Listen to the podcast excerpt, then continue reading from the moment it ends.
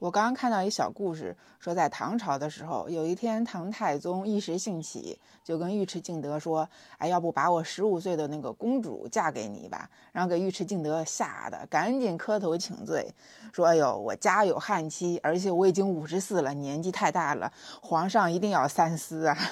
然后看到这故事，给我笑死了。你好呀，我是糯米元宝，爱吃糯米的糯米元宝。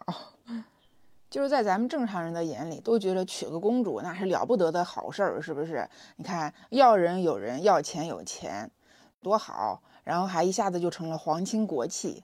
但是啊，呃，在这个历史上啊，听说好像唐朝的公主都不太好嫁，而且啊，就是史书上也确实是有记载，说唐朝它有很多的公主其实是嫁不出去的。然后说在唐朝，其实公主是最不受欢迎的这一类。儿媳妇的候选人，然后凡是说那些被指婚的那些驸马，对吧，都是勉为其难接受，或者是要么就回绝，要么就是痛哭流涕，如临大敌。所以我不知道你有没有觉得会很奇怪啊？那公主嘛，那人家就是妥妥的白富美，对吧？那为啥会嫁不出去呢？然后我就去网上查了一下啊，说大概啊是有三个原因。那一个呢，就是因为。如果说公主去世了，那这个作为丈夫，这个驸马，对吧，就必须得服丧三年。像我们一般来说啊，就只有父母去世了，对吧，才会去守孝三年。但是你说这，哎，妻子死了，然后丈夫得服丧三年，穿着这个 麻布衣服什么的，这好像就显得很不近人情。所以你看，这唐朝的公主啊，地位实在是太高了。你说这这驸马娶了她。这还得给他扶丧，这谁受得了？然后刚刚我也提到了哈，就是说唐朝的公主地位比较高嘛，那相对应的那驸马的地位肯定就没有那么高了。那在我们传统的观念里，就是门当户对嘛，就你家世显赫、地位比较高的人才有资格去娶公主。但是这样的人家呢，他又不想娶一个地位这么高的公主回来，回来得供着嘛。就你得处处忍让，你得让着公主，而且在唐朝是什么？就是讲究那种公主跟驸马床上是夫妻，床下是君臣。而且公主跟驸马他们结婚之后啊，驸马爷得住在公主府。那公主府呢是公主的，那驸马他只有居住权，没有使用权。意思是什么啊？就是说，如果说公主死了。那你这个驸马爷就不能再住在公主府了，你必须得搬出去，然后这个府邸就会归还给朝廷。所以在一定程度上啊，驸马爷他的这个荣华富贵是吧，是要建立在公主活着的基础之上的。那一旦公主先走了，那驸马爷这个好日子也就到头了。所以驸马爷也是很难做的，你得低声下气，然后活得还没有尊严。所以那个时候说，稍微有点志向的男的都不会去做驸马爷。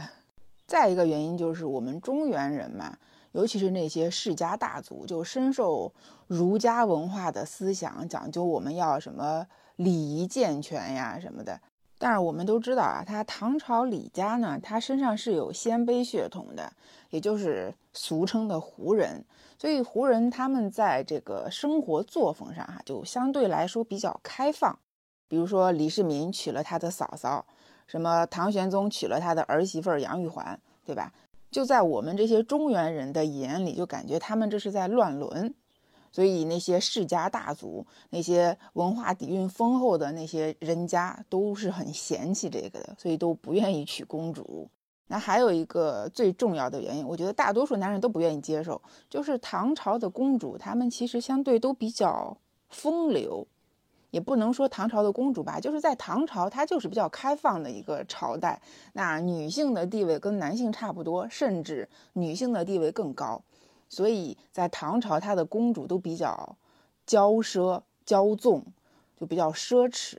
然后那些公主都不会遵从什么三从四德，也不会去修什么妇德，什么男的三妻四妾，我们也可以三夫六宠。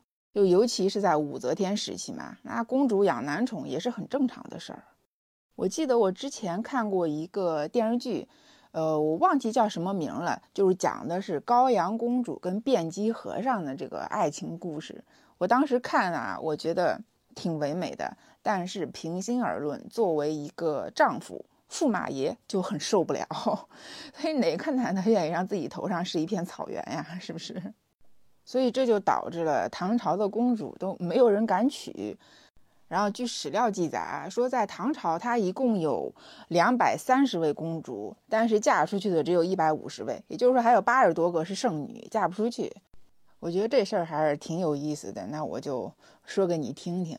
好啦，这也是一时兴起的一期节目，感谢你收听糯米饭儿，那我们就下次再见吧，拜拜。